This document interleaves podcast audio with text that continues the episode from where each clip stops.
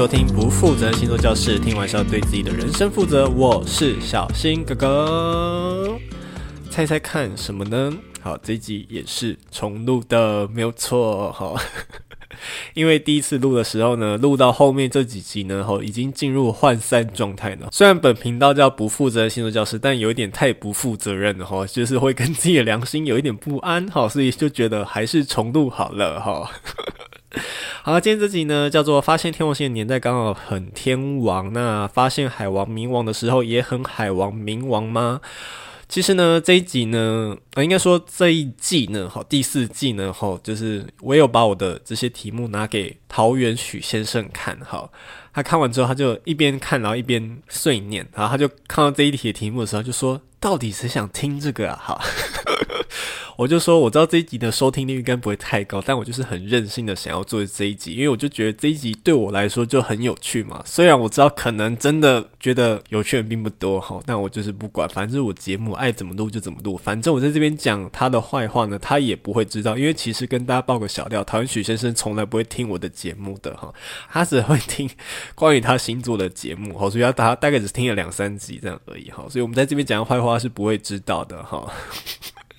好，所以什么叫做发现天王星的年代刚好很天王呢？吼，就是其实之前的集数也有聊到，就是说我们的占星学其实在就是很多年前呢，在巴比伦时期就被发明出来，吼，在好几千年以前就有这个占星学了。可是这些天王星、海王星、冥王星是到近代才有的。好，那这些天王星、海王星它所代表的意思到底是什么呢？哦，其实有人认为呢，吼，天王星所代表的意义，海王星、冥王星所代表的意思呢，刚好跟他那个年代所发生的整体的社会现象有一些些关联，吼，那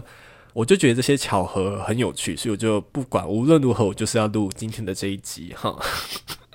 好，首先呢，我们现在讲天王星。好了，天王星到底代表什么意思呢？根据《占星相位研究》这本书里面呢，有提到呢，吼，天王星所代表的意思呢，其实包括比如说想要获得自由与独立的冲动，好，或者想要反叛和震撼别人的冲动，吼，或者比如说包括解放、顿悟、自由的追寻真相，好，或者比如说剧烈的改变啊、革命啊，好，脱离常轨啊，这些都是天王星所代表的意思。简言之呢，好，天王星就代表着革命。哦，科技甚至民主哦，都是天王星所代表的意思。天王星是在一七八一年被发现的。好，那在一七六九年呢，瓦特改良的蒸汽机造成了什么革命呢？好，就是我们的工业革命。哈，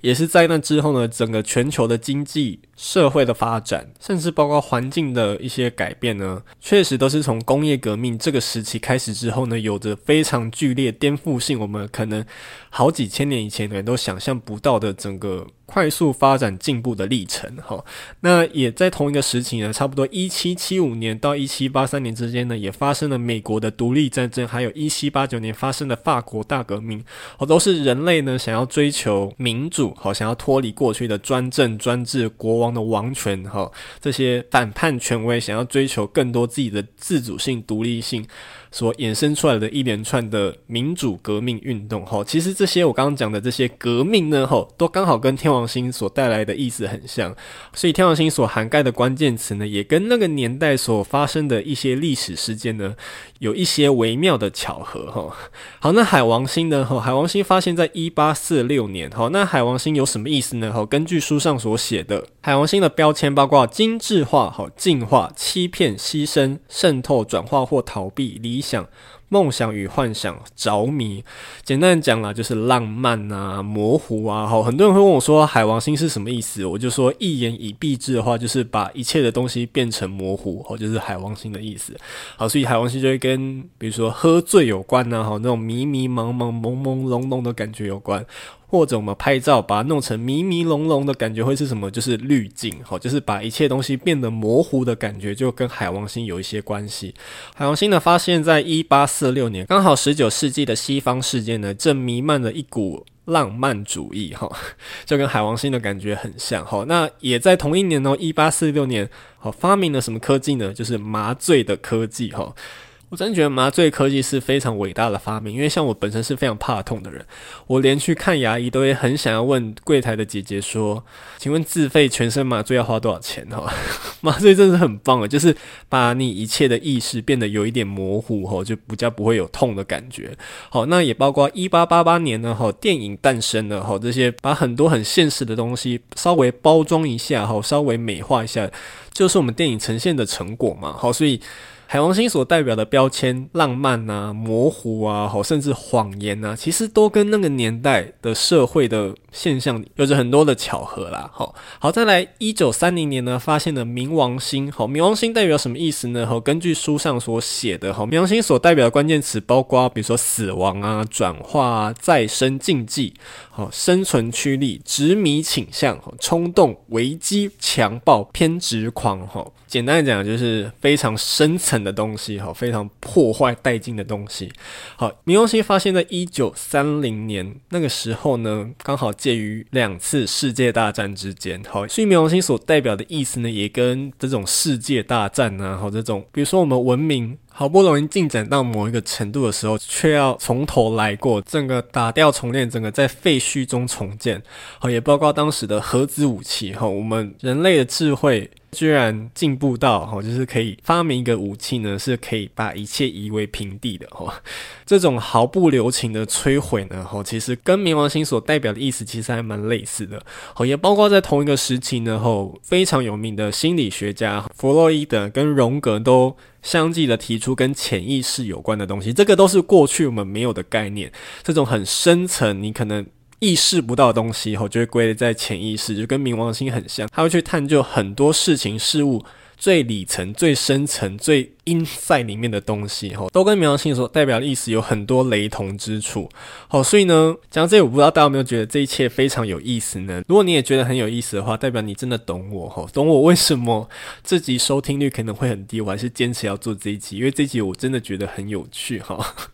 好，但是话是这么说呢，好，但其实之前有提到说，呃，我们占星学有古典占星学啊，跟现在占星学，其实到现在还是有很多占星师并不认同三王星的运用。后，其中一些理由是包括说，呃，三王星所代表的含义呢，其实在很仓促的情况下就被定义出来，可能整个过程是非常不谨慎的。你要想古典占星学的那七颗星吼，日月金木水火土星的，其实都是在非常好几千年的情况下，才慢慢变成现在的样貌。那天海冥这三颗星呢，发现的时间呢，到现在呢，其实才短短的几百年的时间而已。甚至冥王星一九三零年发现到现在还不到一百年的时间，吼，在这么短的时间就把这些三王星的意义都定义出来，安内甘后吼，这样真的好吗？吼，当然有一些占星师是持反对的态度，那也有占星师认为呢，这些关键词呢，其实从古典的占星学的这些行星里面就可以找到它的关键词，比如说天王星科技的概念。